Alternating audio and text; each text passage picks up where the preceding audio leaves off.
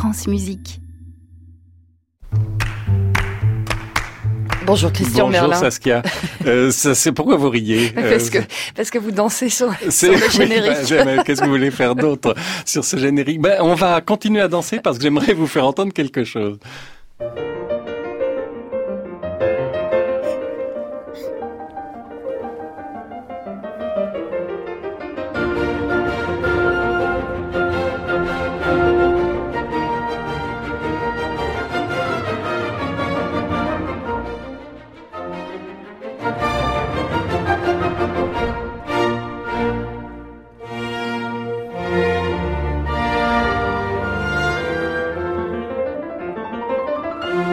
Voilà, c'est une des plus belles versions récentes des concertos de Beethoven, c'est Life over Hansness qui joue. Et on a précisément ce côté dansant et ce côté rebond, jeu de ping-pong entre l'orchestre et le piano qui est magnifique. Alors vous allez me dire, Life over Hansness, c'est le soliste qui dirige.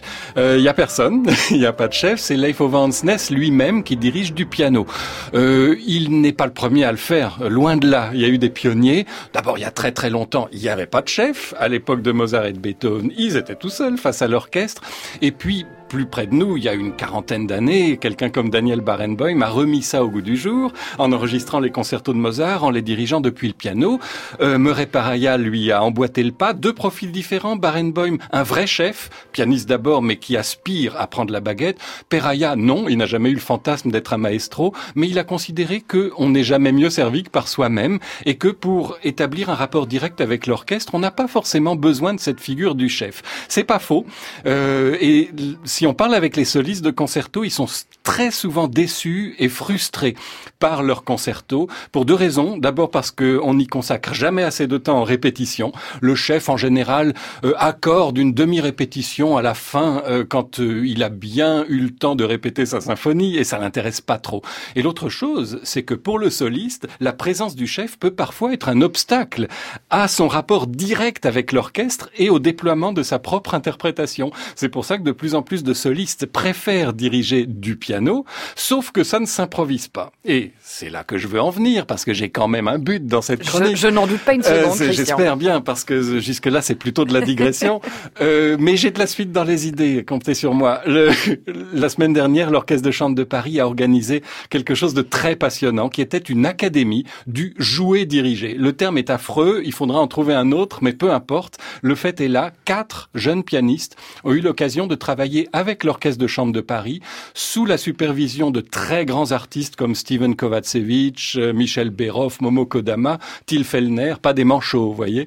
Et euh, le produit final a été un concert vendredi dernier, au cours duquel chacun a dirigé du piano un mouvement euh, de concerto de Beethoven. Il y a eu deux lauréats, Rachel Chung qui a eu le prix du jury, une pianiste de Hong Kong, et Tanguy de Villancourt qui a eu le prix de l'orchestre.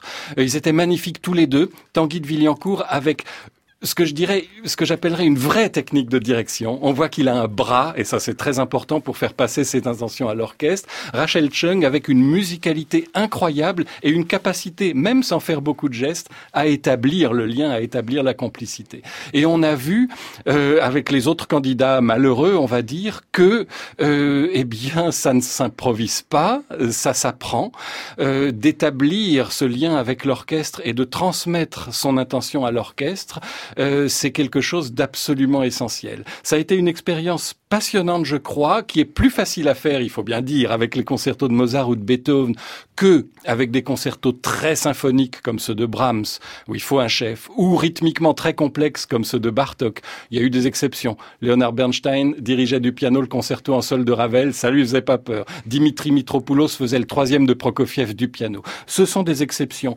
Euh, J'aimerais que ce genre d'initiative, comme l'a fait l'Orchestre de Chambre de Paris la semaine dernière, se généralise, parce que je crois que c'est l'avenir du concerto que d'essayer de faire de ce genre un peu hybride euh, de la musique de chambre au fond, où on dialogue ensemble plutôt qu'un genre symphonique. Eh bien, votre appel est lancé, Christian Merlin. Merci beaucoup.